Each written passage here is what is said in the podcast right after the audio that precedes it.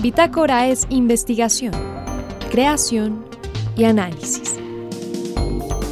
Aquí comienza Bitácora por Javeriana Estéreo. Muy buenas noches y bienvenidos a este inicio de semana de Bitácora. Esta noche presentamos. Hoy iniciamos la emisión de una nueva serie, 50 vidas, un recorrido por Colombia para destacar historias de construcción de paz y de un mejor país. Esta noche, el relato de un firmante del Acuerdo de La Habana que a pesar de las dificultades lleva liderando seis años una cooperativa productiva en las costas de Tumaco. Y en el marco de la celebración de los 92 años de restablecimiento de la Universidad Javeriana, hoy destacamos la historia de cómo se escribió y qué significa el himno de la universidad. Y por otra parte, el nuevo jazz, una corriente que busca generar nuevos sonidos a partir del diálogo entre ritmos. Esta noche estará con nosotros la artista colombiana Urpi Barco, quien celebra sus primeros 10 años de carrera musical. Y finalmente, ¿qué particularidades tiene la transición energética mundial en un territorio complejo como el Chocó biogeográfico colombiano? María Fernanda Gutiérrez, José Vicente Arismendi, Laura del Soldaza, Juliana Sánchez y quien les habla Juan Sebastián Ortiz, estaremos con ustedes durante esta hora de Bitácora. Bienvenidos.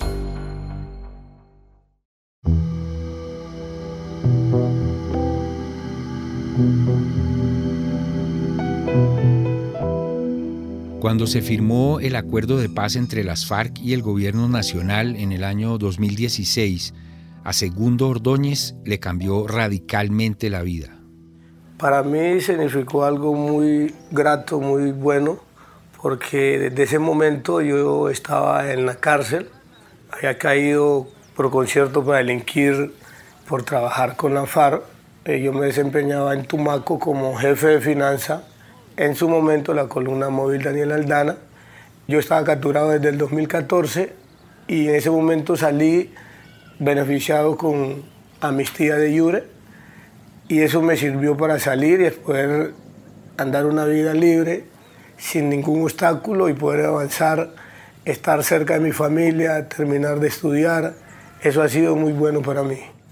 Eh, yo estaba entre 8 y 18 años, pero gracias a firmarse el acuerdo de paz pude salir a los 3 años.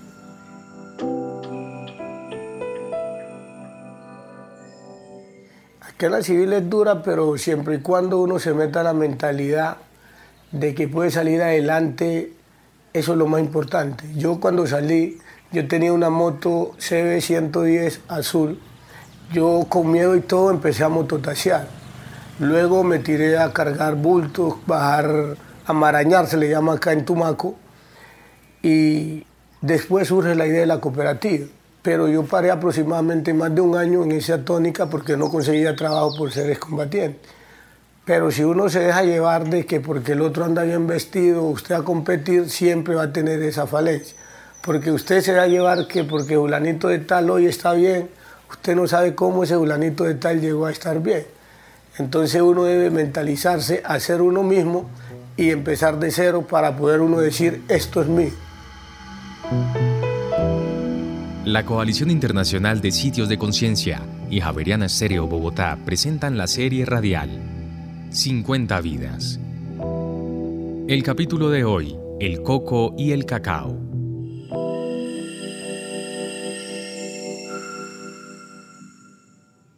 Mi nombre es Segundo Elber Ordóñez Yepe, tengo 41 años de edad. Segundo nació y se crió en Santa Rosa del Río Mexicano, a dos horas en lancha del municipio de Tumaco, hacia el norte. Eh, al principio yo venía con la mentalidad de seguir otra vez en la vida que llevaba delinquiendo, pero me di cuenta que había mejores oportunidades en el acuerdo y eso me hizo cambiar de vida, de idea, que gracias a Dios hoy eh, soy la persona que soy y me puedo relacionar con cualquier persona en cualquier momento.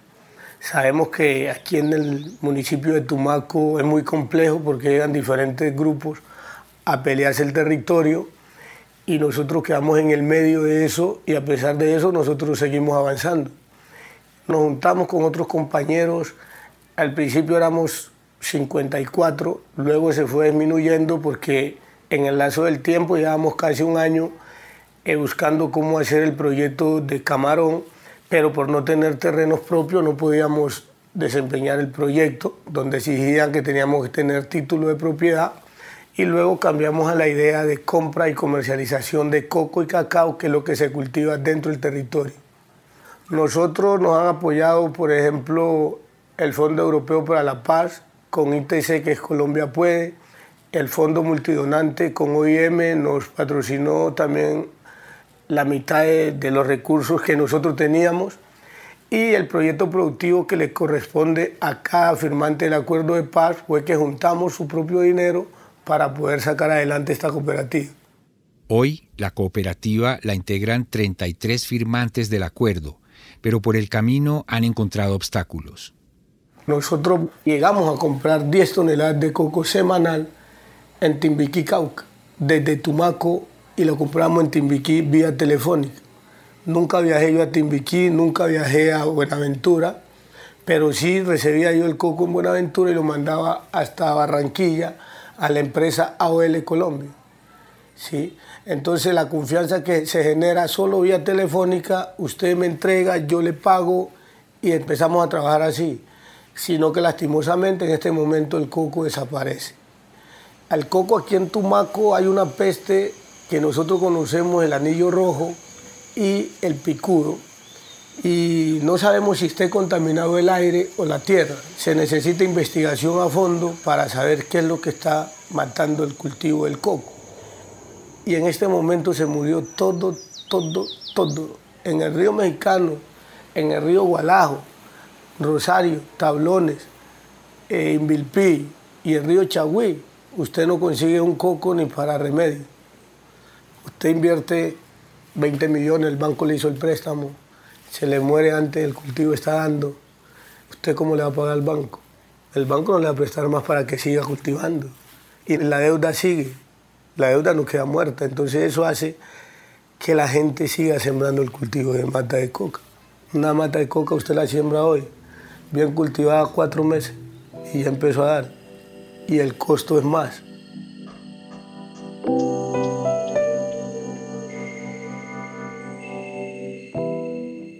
Pues ahorita estamos pensando, analizando qué negocio podemos cambiar de estrategia para poder avanzar.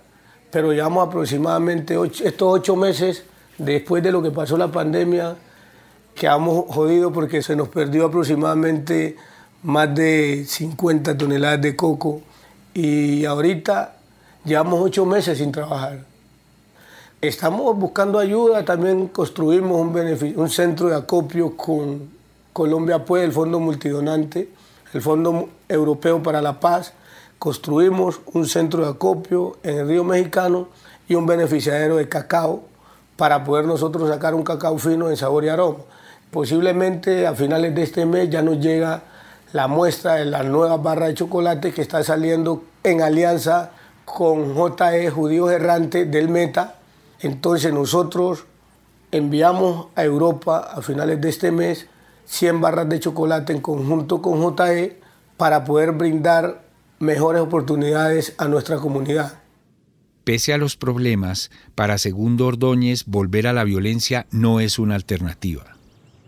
Entonces uno para mantenerse en esta vida que nosotros estamos, debe uno tener la mente muy clara para poder avanzar. Usted no puede dejar llevar que porque Olanito está agarrando tantos millones, pero él no puede andar libre en Tumaco. Y a veces hay gente que quiere hacerle daño, pero otros dicen, no, mira, ese man estuvo en ese tema, pero ya no está más. Mira, ese man mantiene en tal parte, anda a hacerle el seguimiento y miras que ese man mantiene ahí en su negocio, el man no anda en esto, porque usted no es oro ni plata para que todo el mundo lo quiera, pero usted tiene que estar concentrado, que las tentaciones le van a llegar, los problemas, hay días que usted quiere tirar la toalla, pero usted tiene que traer decir, no, pero el sol por muy oscuro que esté, siempre busca cómo brillar.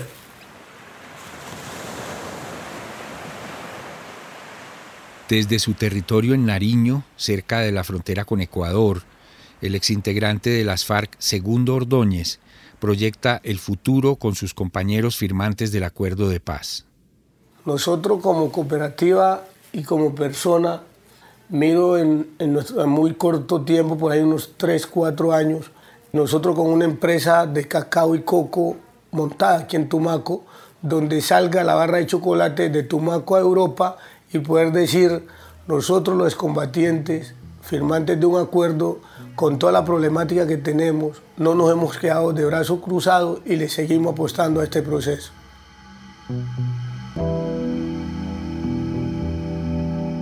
50 Vidas es una serie radial de la Coalición Internacional de Sitios de Conciencia y Javeriana Estéreo Bogotá. Libreto y dirección José Vicente Arismendi. Grabación de campo Camilo Manchego. Postproducción Laura del Sol Daza. Producción Juan Sebastián Ortiz. Transcripciones Ana María Velázquez. Producción ejecutiva Lina Marcela González y supervisión general Darío Colmenares.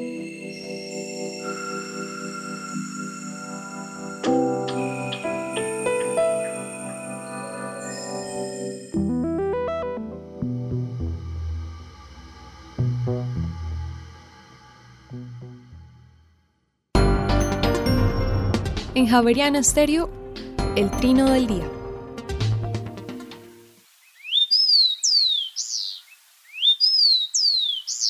Este es el copetón común, que se puede escuchar y observar en Bogotá casi en todas partes y a todas horas. Es capaz de vivir en praderas abiertas, estepas, bosques, plantaciones agrícolas y ambientes urbanos. Vive prácticamente en toda Sudamérica y permanece activo hasta bien entrado el anochecer. El canto es exclusivo del macho.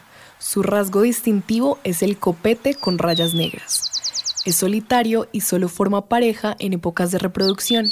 Su principal alimento son semillas y gusanos.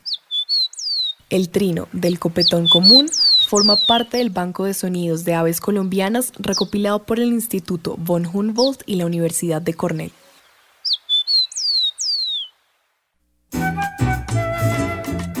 Y ahora en Bitácora, una muestra de la música sin fronteras de Javeriana Estéreo. País, Venezuela. Intérprete, Huáscar Barradas y el grupo Maracaibo. Canción, El Catire. Ya regresamos.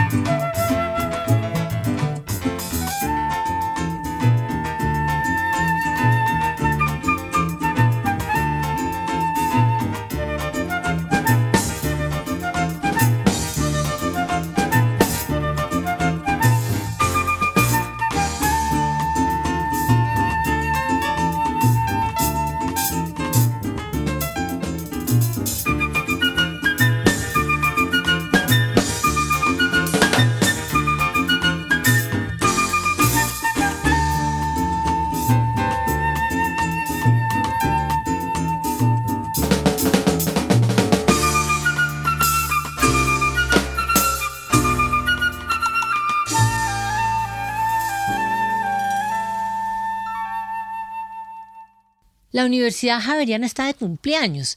La verdad, hoy es 3 de octubre, pero eh, antes de ayer fue 1 de octubre, que es realmente el Día de la Universidad. Y en el Día de la Universidad eh, recordamos su pues recordamos a la universidad, le damos gracias por todo lo que nos ha dado, pero recordamos sus símbolos. Y yo traje un símbolo hoy, y es el himno de la universidad.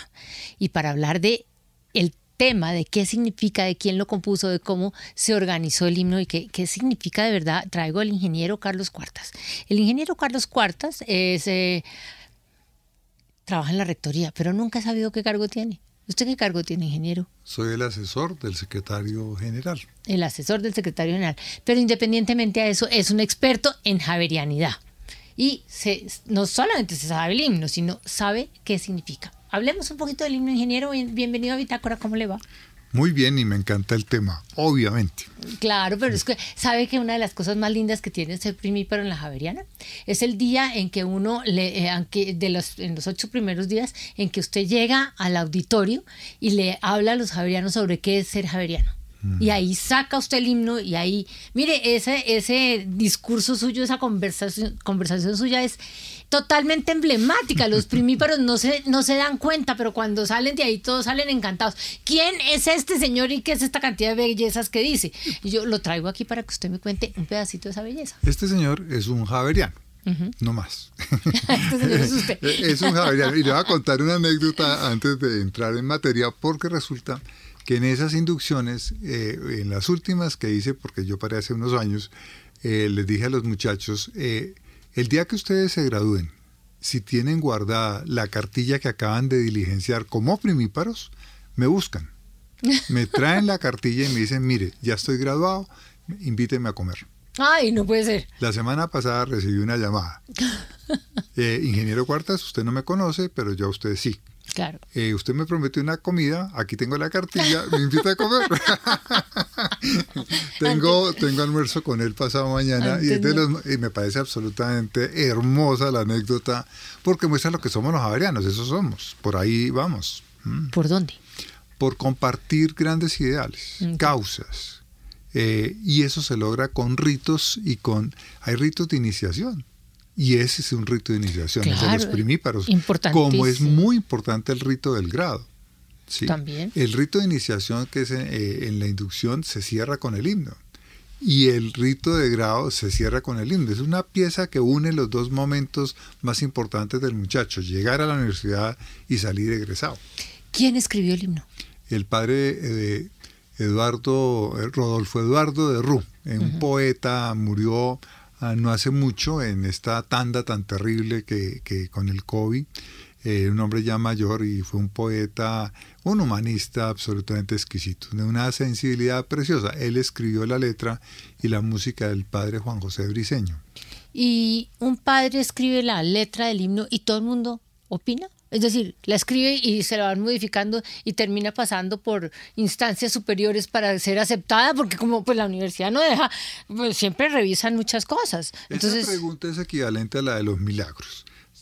para que una persona sea santo. el himno se debió hacer por allá en los años 50, 60, después del restablecimiento de la Javeriana en el año 30. Yo le digo, yo me grabé en el año 76, estamos hablando de casi 50 años en ese momento no se cantaba el himno. No existía. No, no sé si existía o no, pero no se, eh, no se cantaba.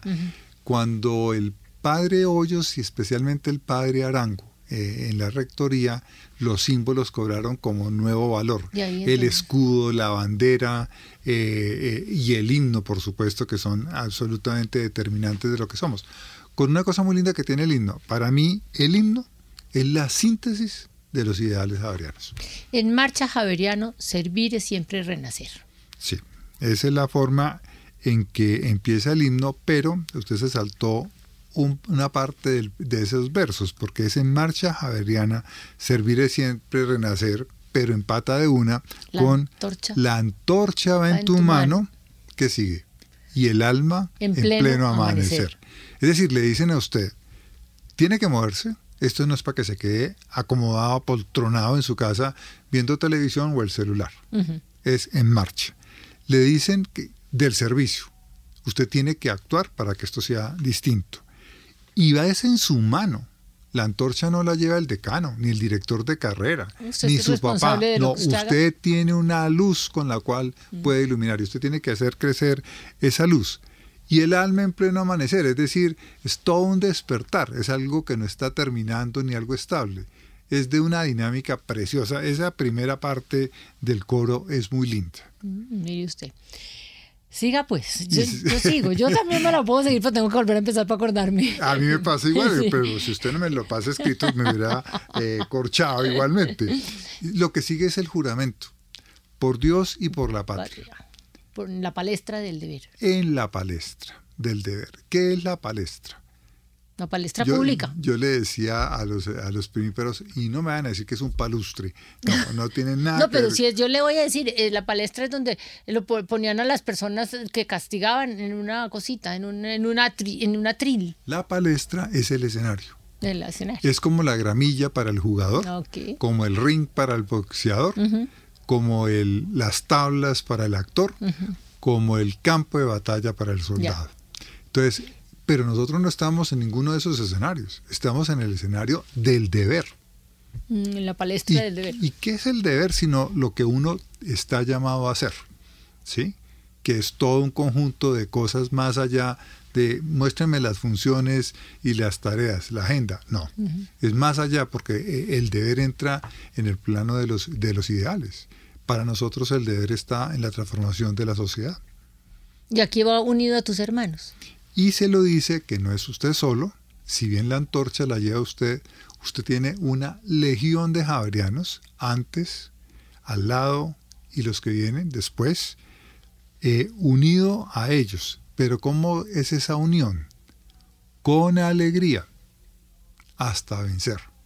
Entonces yo le decía a los primíparos siempre, con alegría, porque esto no es para sufrir. Ustedes no pueden venir a la universidad a estar sacando cuentas del promedio, que en este examen necesito 3,8 porque en la materia me la voy a perder con 2,7 y así el promedio de Pero sí, prueba. uno hace eso, uno hace eso. Pues eso es lo que hacen, pero eso no es eso no lo lógico venir. en una universidad. Uno tiene que venir y la vida también es para estar contento contra todo lo que indique que no lo deba estar, porque aquí se empeñan de para que las personas no puedan estar contentas. El mundo mugroso se empeña en que las personas Pero- no puedan, pero- pero hay que mantenerla. Es una lucha a muerte por la alegría y por eso dice hasta vencer. Ese es el coro del himno de la Javeriana. Hmm. Hermoso o no? Es, es hermoso, pero le toca a uno, es que, es que también tiene un problema que es importante y es que eh, cuando racionaliza uno lo que está cantando. No, cuando uno deja de repetir como un loro. Exactamente. Porque lo mismo pasa sí. con el Padre Nuestro. Y con el himno y de con Colombia. el Ave María y el himno de Colombia. Sí. Esto está lleno de loros Sí. que empiezan a repetir y jamás se detienen a pensar qué es lo que están diciendo. Exactamente. Creo que si la gente, por ejemplo, cuando reza el credo en una misa, oye lo que está diciendo, pues tendría que quedar como en seco. No, y se saltaría es que- unos pedacitos, ¿o no? Eso es otra alternativa. Yo me saltaría unos pedacitos, pues, pues, o los rezaría más pasito. Ese también es otro tema. Pero, pero sí, la verdad, uno no, en estos símbolos, uno normalmente no, no hace esta reflexión que estamos haciendo usted. Por ejemplo, eh, cuando yo les pregunto a los muchachos, pínteme el escudo de la Javeriana, a estudiantes de décimo semestre, y no son capaces de pintarlo. no, sí. Y lo vieron. Y lo ve uno pasar porque entran a formar parte del paisaje. Sí, y usted nunca disfruta el paisaje. Cosa que es un error. Claro, claro, o sea, es un error, pero pasa, le pasa a uno muchísimo. Claro, que ya ve tanto, eh, uno ve un pájaro bonito y después de verlo tres veces ya deja de ser tan bonito porque ya lo ve mucho. Ya considera que no es, pues que es bonito, pero ya no le saca tanto el gusto. ¿Y el pájaro dejó de ser bonito o el que dejó de ser No, uno. inteligente? es- eh, Claro, uno, claro, es uno el que exactamente. deja- El que se está perdiendo, Perdiendo. Sí, estoy de es, uno. Sí, sí, sí. Por eso, una de las cosas más lindas que hay es no perder la capacidad de asombrarse, ¿sí? de fascinarse con las cosas y con las cosas pequeñas. Pero eso podría hacerlo si uno no usa tanto el símbolo o el, sí, el himno. Es decir, bueno, a mí me- yo siempre, eh, el, el himno de la Javeriana siempre me pareció chévere porque siempre se, eh, los sentía en momentos importantes. Voy a poner un ejemplo eh, que yo sé que no le gusta a mucha gente y es la bandera de los Estados Unidos. Usted la ve por todas partes Sí. en Estados Unidos. Pero todo el mundo le hace honores. ¿Usted cree que la gente le- la deja de ver y de mirar con un orgullo y un amor inmenso? Para nada. Y lo mismo pasa con el, el himno de los Estados Unidos. Cuando eso suena, cántelo Madonna o el que sea, la gente vibra con eso y lo cantan con frecuencia. Y a nosotros nos y en pasa los lo mismo. colegios. No porque aquí el amor a la patria es una cosa que ha entrado eh, como que no es tan de ser civilizados. Nosotros somos tan de avanzada en este país, ¿sí? Que eso nos parece algo de segunda, estar uno pendiente del himno nacional y explicar el escudo de Colombia. Entonces, eh, ese es un problema cultural muy serio eh, que yo entro a discutir porque países desarrollados muy importantes, los símbolos son algo Sí, tremendamente no importante. tan arraigados. Sí, no, no, no. Nosotros lo que pasa es que nos burlamos de ellos incluso. Siga con el himno. Sí, señora, tenemos dos estrofas. Ya tenemos el coro, tenemos dos estrofas. La primera habla qué es lo que hacemos.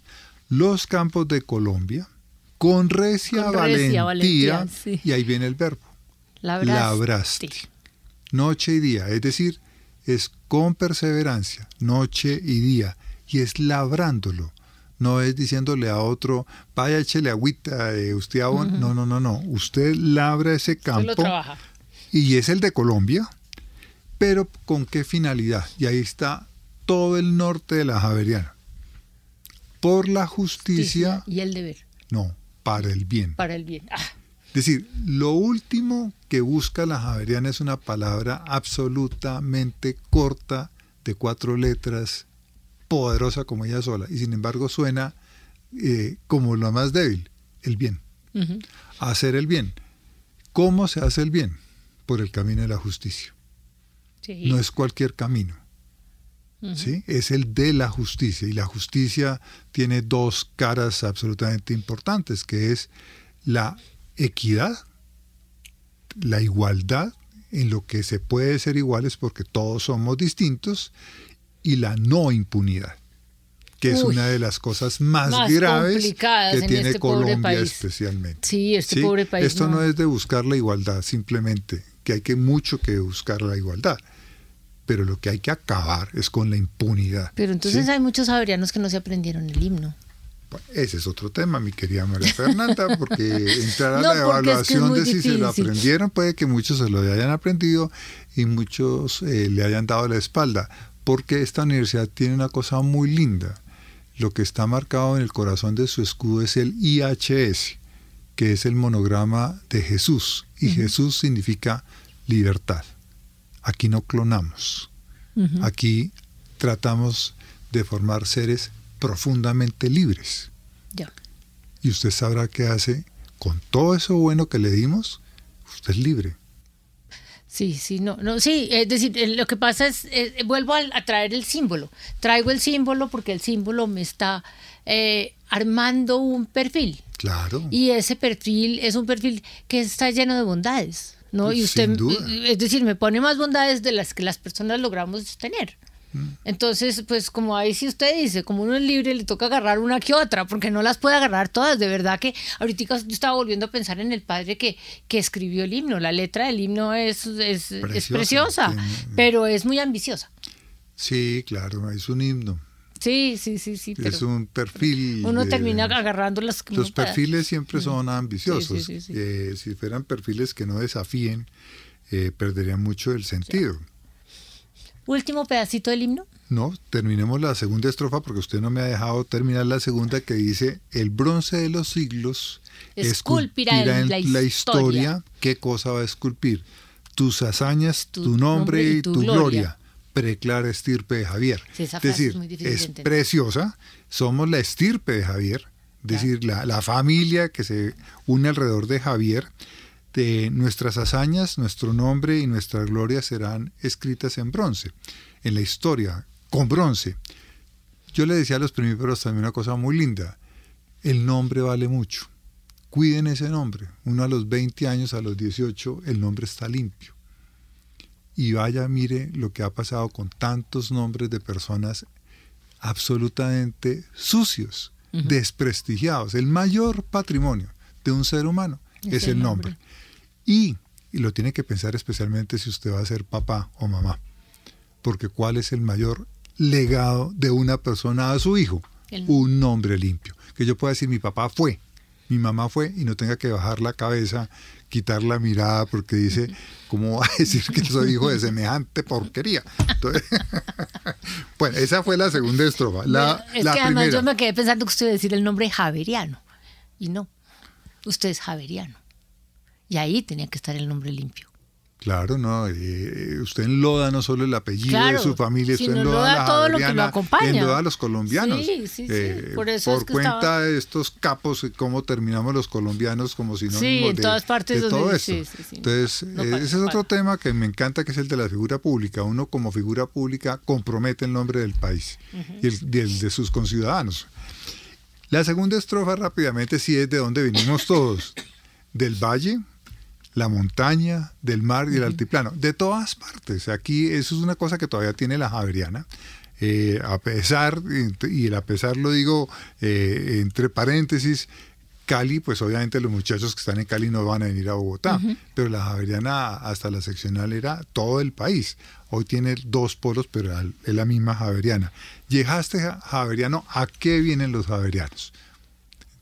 Entonces, a servir. No. A renacer. Tampoco.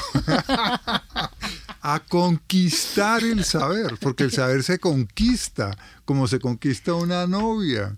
Eso no es venga un embutido de una fábrica de aquí de no, no le entregan las cosas en pastillas. No, no, no, no. Usted viene a conquistar el saber. Y termina con una cosa muy linda. Dice, mañana cuando luches en tu rincón lejano, porque esto no es para que usted se quede aquí, eh. como los apóstoles con nuestro Señor en el monte Tabor, en la transfiguración. Hagamos tiendas y quedémonos aquí porque esto está tan rico. Entonces quedémonos en la Javeriana. No, no, no, no, no. Mañana usted se va a su rincón lejano. A tu lado irá siempre un, hermano la misma sangre de Javier. No, usted es una maravilla, María Fernanda. es que el que tiene la letra es usted y estos pedacitos no se puede. Pero usted la tiene en la memoria, en su corazón, que es donde tiene que estar el himno.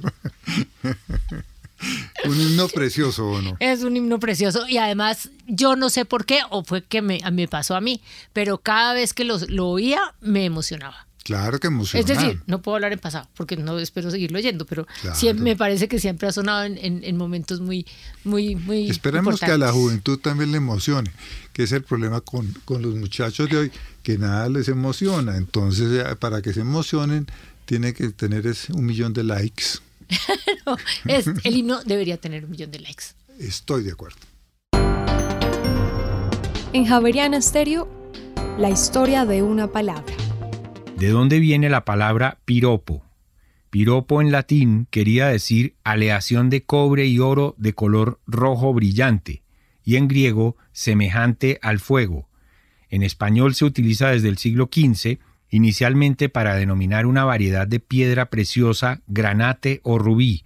Los poetas la transformaron en el siglo XVII en esa expresión de alabanza o elogio, especialmente la que ensalza la belleza de la mujer que todavía hoy se sigue utilizando. Bitácora es investigación, creación y análisis. Bitácora, de lunes a jueves de 8 a 9 de la noche por Javeriana Stereo.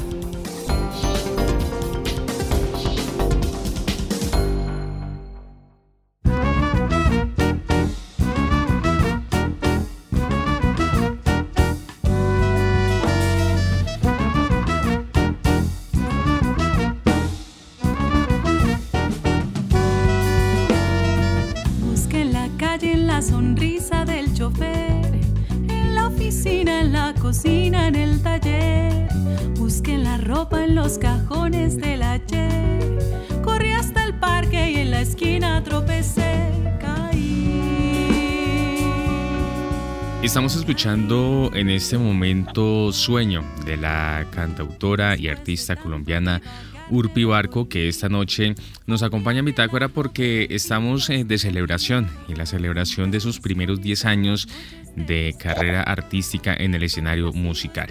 Urpi Barco, muy buenas noches, gracias por estar con nosotros en esta emisión de Bitácora. Hola Sebastián, hola a todos los oyentes de Javeriana, muy feliz de estar aquí. Muy bien, Urpi, ya son 10 años de trayectoria mm, de carrera artística en el escenario musical. Eh, ¿Bajo qué esencia, bajo qué naturaleza también eh, se relaciona usted también con la música? Sí, bueno, este, justamente este año estoy cumpliendo 10 años de carrera solista cuando me aventuro a hacer ese primer disco. Obviamente antes venía trabajando con otros grupos en la escena independiente, sobre todo sobre las músicas fusión en Colombia. Y hace 10 años fue que, decidí ponerle mi nombre al proyecto y empezar a, pues, a crear música bajo mi nombre y a componer mucho más y a, lanzarme en esta escena que no es nada fácil, pero que me ha traído muchos regalos, muchos recuerdos, momentos maravillosos. Por eso decidí eh, conmemorar, porque a veces uno como que eh, hace las cosas y no, y no recuerda, ¿no? Y como que siempre estás hacia adelante y es muy bonito poder mirar para atrás, recoger todos esos frutos para poderse proyectar, ¿no? Para poder seguir soñando todo este tiempo con la música y con todo el amor que le tengo yo sobre todo a las músicas colombianas y al jazz colombiano que me ha traído tantas cosas bonitas. Y es que, eh, como lo veníamos escuchando, también la, la, música, el resultado de su música es una mezcla de jazz con una serie de ritmos eh, colombianos y latinoamericanos que fortalecen y llenan eh, su música, en especial de las costas del Caribe y también del Pacífico. Sí, ha sido bueno, un camino maravilloso de investigación. Digamos que yo viví en diferentes partes de Colombia cuando era pequeña, porque mis padres son artistas y titiriteros y actores. Entonces viví en la costa atlántica, en Taganga, en el pueblito de pescadores. También viví en Cali, en el Pacífico viví en la montaña en Santa Elena, en cerca de Medellín, y todos esos viajes como que me fueron alimentando de la música y la cultura colombiana sobre todo. Luego ya decido estudiar música, ir a la universidad, empezar a buscar qué quería, cuál era mi camino pues como como cantante. Y definitivamente pues bueno me encontré con el jazz, con las músicas de Brasil, con las músicas de Latinoamérica, pero sí cuando empecé a hacer mi, mi propuesta digamos que la raíz de las composiciones y como donde me sentía más sincera y más honesta para decir algo, siempre eran esas músicas que, que, fueron como mi cuna, ¿no? Desde pequeña mi madre cantaba siempre con un tambor en la casa, siempre se, se escuchaban cumbias, entonces decidí hacer un proyecto que evocara toda esa infancia y toda esa riqueza que tenemos en Colombia, que es tan maravillosa, desde un lugar también un poco diferente, desde, desde la ciudad también, ¿no? Y todo lo que nos, nos ha permeado en este tiempo.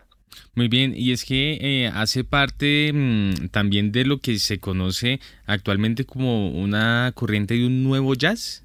Sí, definitivamente ha sido muy bonito encontrar otros colegas y, pues también inspirarme en los que han abierto camino en ese, en ese jazz colombiano que, que hacen, yo creo que en el 2000, 2001 me empecé a dar cuenta que, que, existía y ahí fue donde yo me enamoré y quise hacer una propuesta que fuera por ahí, viendo a Curupira, viendo todo el trabajo que hacía Juan Sebastián Monsalve con María Sabina en esa época, viendo a una Lucía Pulido, eh, a una Claudia Gómez, que es una de las representantes del jazz colombiano, que también, pues, ella cuenta su historia un poco de cómo empezó a, a buscar en, en, nuestras músicas desde otra óptica, ¿no? Desde, desde el bossa nova, desde el jazz, y definitivamente hoy en día es maravilloso ver cómo ha crecido esa escena y cómo ya, ya se, le, se le puede llamar jazz colombiano. Y bien, pues estamos hablando esta noche con la artista colombiana Urpi Barco, que en esta ocasión celebra sus primeros 10 años de carrera artística y lo he insistido en el escenario musical, Urpi, porque adicionalmente usted lleva una gran trayectoria eh, de formación artística, de producción artística, no solamente en lo musical, usted también hizo teatro, ¿es así? Sí, yo empecé en el teatro, como te contaba, mis padres son, son artistas y yo empecé estudiando en Cali, en Bellas Artes. Eh, teatro, yo quería ser actriz y participé en muchas obras, en teatro musical, hago parte de Teatro Comunidad, que es la, la, digamos, la compañía de mis padres, donde llevamos muchos años haciendo espectáculos para niños sobre todo y donde todavía actúo pero hubo un momento en que, en que me enamoré fue de la música y quise aprender más del lenguaje, de la partitura, de componer, ¿no? de tocar otros instrumentos y de la voz, que es pues mi pasión más grande y, y definitivamente requería sí, todo mi tiempo y toda mi atención estudiar un instrumento que es tan, tan complejo y tan maravilloso como es la voz. Y ahí, digamos que igualmente combino, combino mucho todo la, el trabajo escénico en mis conciertos, en mi música y hago parte, sí, de, diferentes eh, montajes también que combinan el teatro con la música. Muy bien, eh, Urpi, eh, estamos celebrando estos primeros 10 años y de qué manera los vamos a celebrar. Bueno, este año ha sido maravilloso. Empezamos en enero haciendo un concierto en el Teatro Mayor así con todos los juguetes, con, con arreglos nuevos, con invitados especiales, fue una cosa preciosa. Luego estuvimos en la Luis Ángel Arango en mayo con otro concierto de celebración, em, estuvimos en Popayán hace poco, digamos que ha sido como unos conciertos muy especiales donde quise reunir repertorio de diferentes discos con estos arreglos, hicimos también una grabación de, de, de, este P nuevo, con, como conmemorando canciones que estaban en Sueños, que fue mi primer disco solista, con un arreglo más potente, con vientos, ¿no? Como mostrando un poco esa, ese cambio y esa, y esa travesía y todo lo que ha pasado, digamos, con el proyecto desde que empezó. Y luego vamos a hacer un concierto de cierre maravilloso ahorita en octubre, el 11 de octubre, que los quiero invitar muy especialmente en, el auditorio de la Biblioteca Nacional, donde vamos a, cerrar ese, esta, esta celebración que ha estado llena de, cosas tan bellas. eh, oiga, mi eh, quisiera regresar al tema del teatro porque eh, el teatro usted la hizo conocer gran parte eh, del país. Y esto considero que también fortalece y alimenta muchísimo la esencia de los artistas cuando tienen un contacto directo, cuando conocen las historias, cuando están allí en los contextos. ¿Sucedió con usted también? Sí, por supuesto. A mí el teatro y la música me ha llevado a conocer pueblos. Cuando yo tenía siete años eh, hice parte de un espectáculo que, que, la gente que lo vio nunca se puede olvidar, que fue Memoria del Video de Úrsula y Guarán, que fue un montaje de veintipico actores haciendo pues un homenaje a Cien años de soledad y yo tuve que hacer la niña que se casa con el coronel, yo tenía siete años, Remedios Moscote, y con ese grupo, eh, digamos que recorrimos gran parte de Colombia, me acuerdo pequeña estar en Buenaventura, estar en Fundación, en los pueblos macondianos, así recónditos de Colombia, y yo creo que todo eso a mí me ha nutrido mucho. Para, para contar las historias que tienen mis canciones y obviamente después poder ir a otros lugares, estar fuera de Colombia y, sentirse tan orgulloso de todo lo bonito que tenemos acá para contar. En relación con eh, las eh, participaciones internacionales eh, que usted ha tenido y también esto ha resultado en unos reconocimientos bastante importantes en algunos festivales y en unos encuentros, ¿verdad? Sí, ha sido maravilloso. Yo me siento afortunada de todo lo que he podido hacer con la música he estado en, diferentes escenarios afuera, he estado en México, en Bolivia, en España, en Cuba, bueno, en diferentes países representando eh, la música colombiana y el jazz colombiano. Muy bien, Urpi. Entonces, eh, recordemos, por favor, cuándo y dónde se va a llevar a cabo este concierto de celebración de estos primeros 10 años eh, de su carrera y de qué manera lo van a poder disfrutar nuestros oyentes. Bueno, pues los quiero invitar muy especialmente este 11 de octubre a las 5 de la tarde en el auditorio de la Biblioteca Nacional. Resulta que hay, un, una convocatoria maravillosa de estímulos del Ministerio de Cultura que se llama Música con Tempo Colombiano que escoge cinco grupos al, año, pues, y yo fui seleccionada con mi concierto Manglares, Canciones de Mar, Río y Selva, que es uno de mis discos de que lancé en 2020, donde se combinan canciones de, de la costa pacífica, la costa atlántica, todas enmarcadas en el formato de quinteto de jazz. Tengo además invitadas especiales, una música maravillosa que se llama Efila, cantautora, percusionista, y además voy a tener una invitada especial, bailarina, que hace ballet, pero que hace también danza contemporánea, como para darle también un toque interdisciplinar, que eso me, me, gusta muchísimo. Van a ver un concierto muy lindo con visuales, bueno, con toda la escenografía, así que los quiero invitar, es entrada libre completamente, así que um, prográmense y, guarden para, para que nos acompañen en esta celebración. Allí estaremos, Urpi, pues eh, ¿de qué manera nos despedimos entonces? ¿Con qué tema dejamos a nuestros oyentes? Me gustaría dejarlos con eh, dos canciones que vienen en LP, que están combinadas en un solo track. Eh, una canción que se llama Cantos y la segunda canción que se llama Agua y se unen en un solo arreglo. Eh, Cantos está en Sueños en el disco que hice en 2012 y Agua está en el disco Palpitar que nació en la pandemia. Así que decidimos hacer un arreglo que juntara estas dos canciones para nuestro nuevo EP para celebrar estos 10 años de Sueños.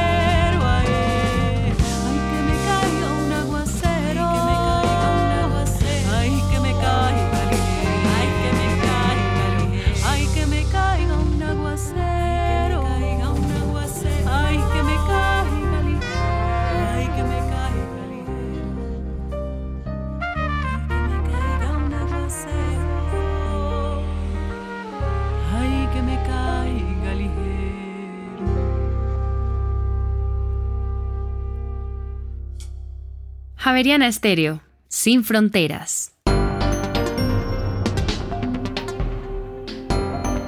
La transición energética es algo en lo que todo el mundo, todo el planeta hoy en día debería estar pensando, porque es un proceso muy complejo y que se va a demorar mucho tiempo.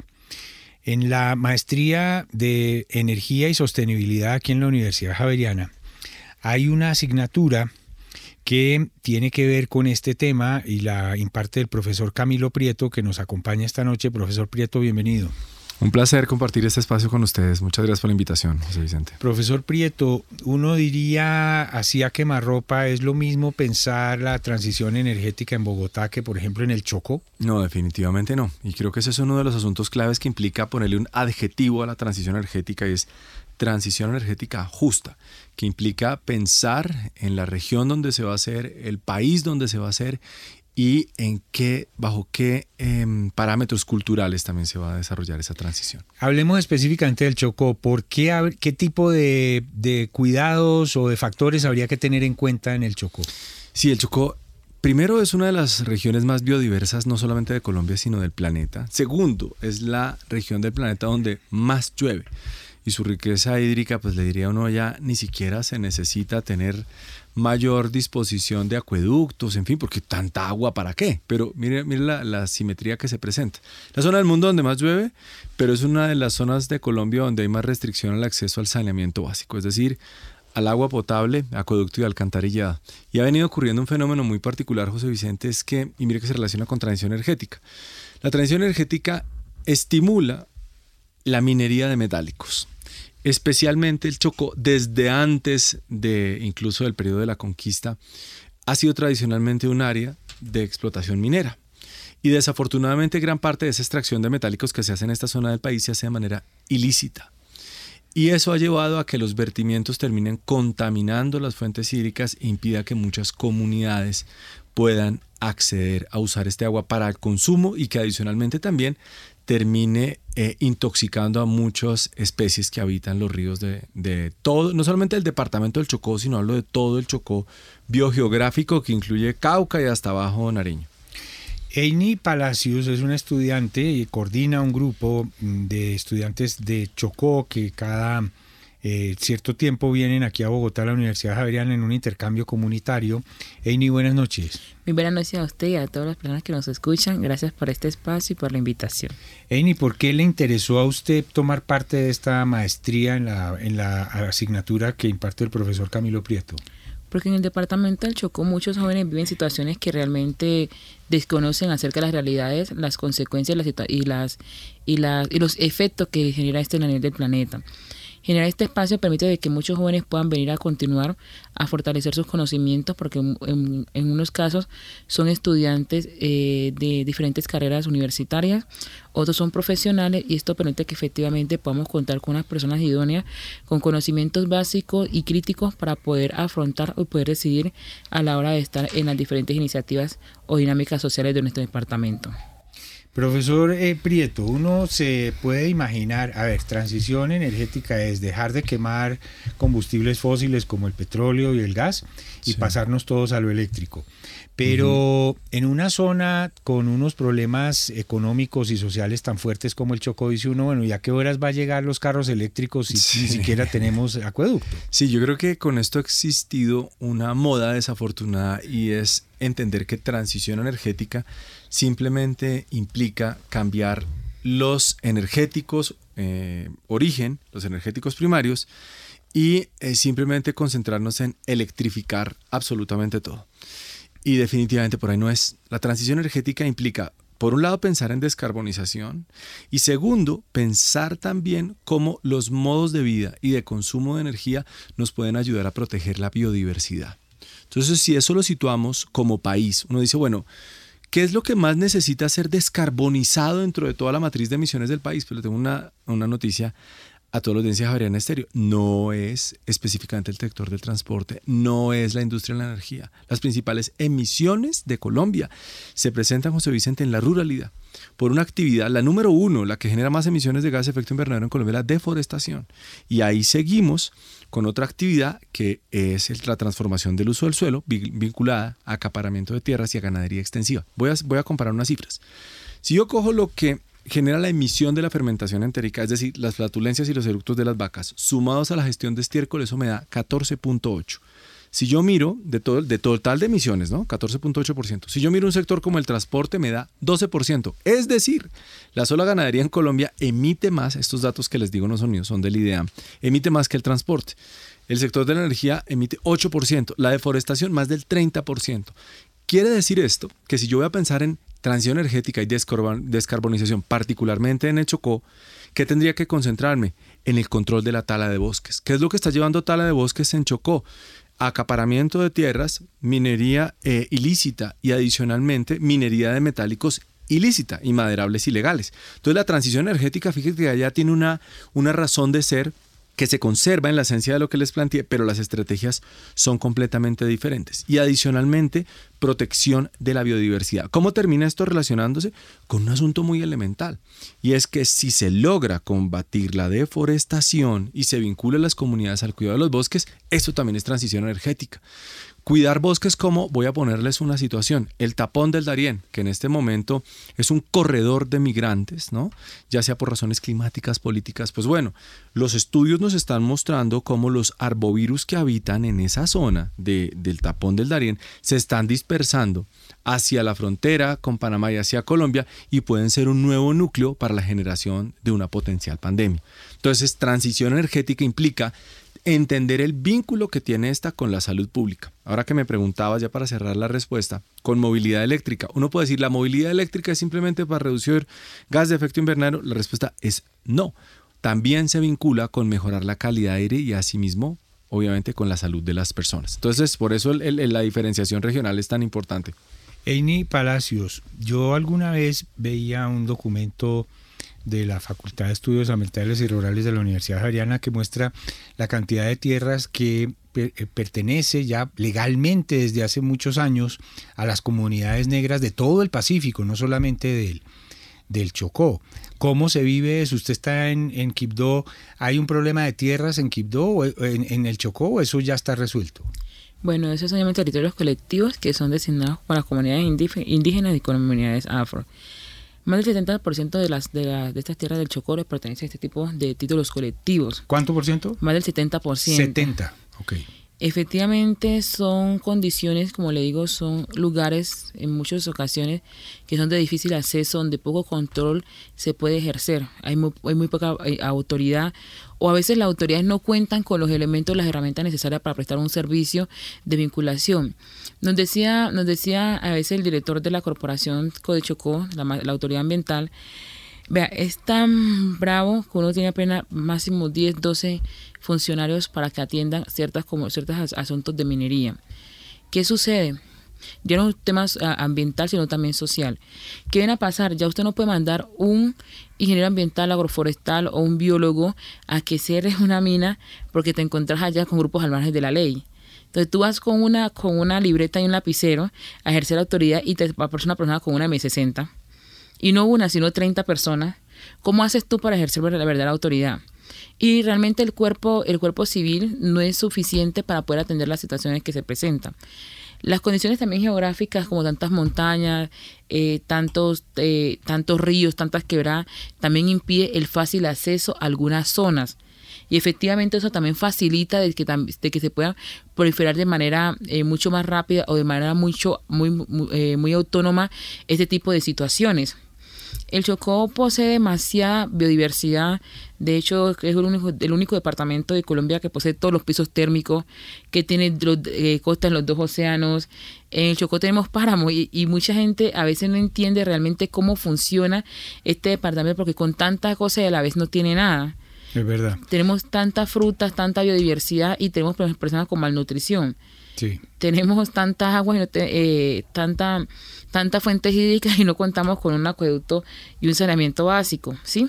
Entonces son, son muchas, muchas las situaciones que realmente ejerce que nos llevan a nosotros a un círculo vicioso, porque cuando tú quieres atacar un problema, resulta que esa causa genera otro tipo de problema y, y, genera a veces siendo peor la cura que la enfermedad. Así es.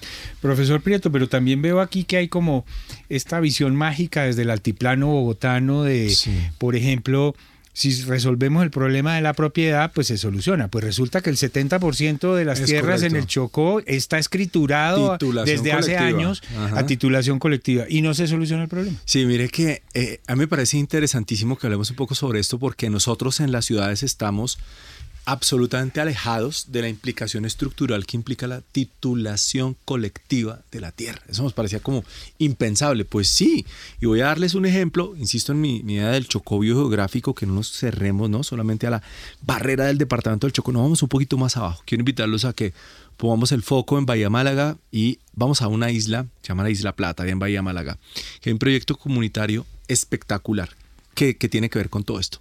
Fíjense lo que ocurre, esta comunidad estaba enfocada en la, en la tala de maderables ilegales, esa era su economía. Y de un momento a otro dijeron, oiga, estamos teniendo muchos problemas, definitivamente por ahí no es la cosa, y debe existir otro camino para hacer mejor esta tarea.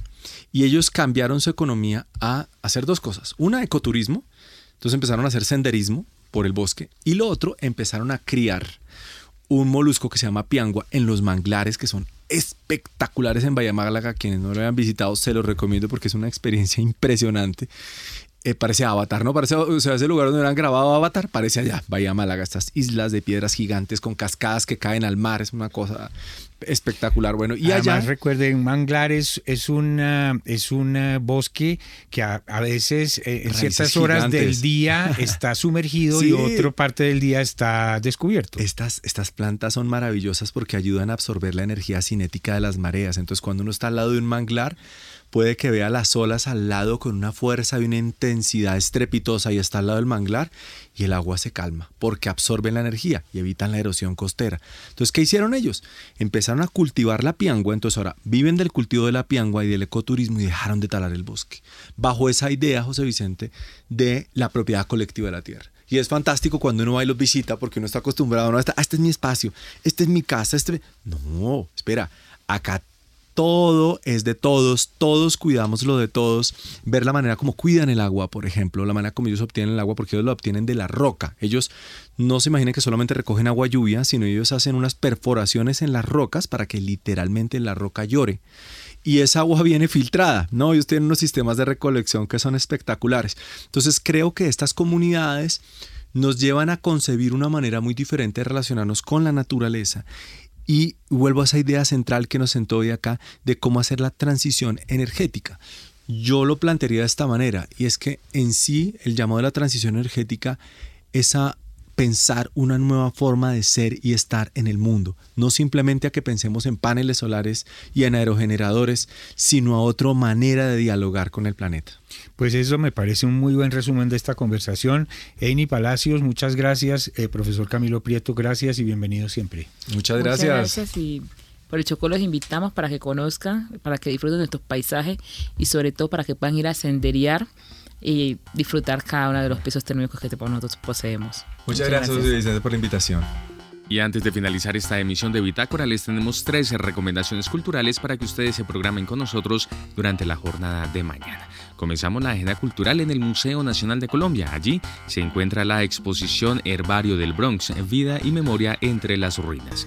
Esta exposición implica la construcción de narrativas con las comunidades locales desde la cotidianidad y las conecta con el país y también con la ciudad. En un espacio para reflexionar acerca del Bronx, recuerde, desde las 9 de la mañana en el Museo Nacional de Colombia. Por otra parte, desde las 5 de la tarde en la Biblioteca Pública Carlos Restrepo se realizará el cineforo Adieu.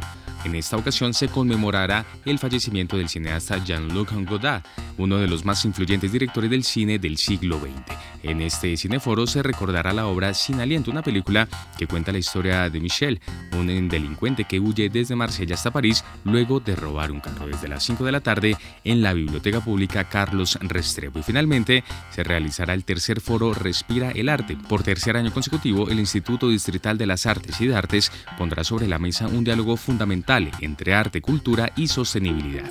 En esta ocasión el foro contará con la presencia en escena de artistas como Rubén Albarrán de Pinche Pinche Pinchadiscos, Héctor Buitrago y Andrea Echeverry de Aterciopelados, agrupaciones ganadoras del Festival de Música Petronio Álvarez 2022, que han sido movilizadores del cambio hacia la sostenibilidad. Mañana, desde las 6 de la tarde, en el Planetario de Bogotá. Y así llegamos al final de esta misión de Bitácora. A ustedes muchas gracias por haber estado con nosotros. Los invitamos a que continúen en Javeriana Estéreo. Ya está listo Juan Carlos Valencia y Jazz del Mundo. Que tengan todos ustedes una feliz noche de lunes.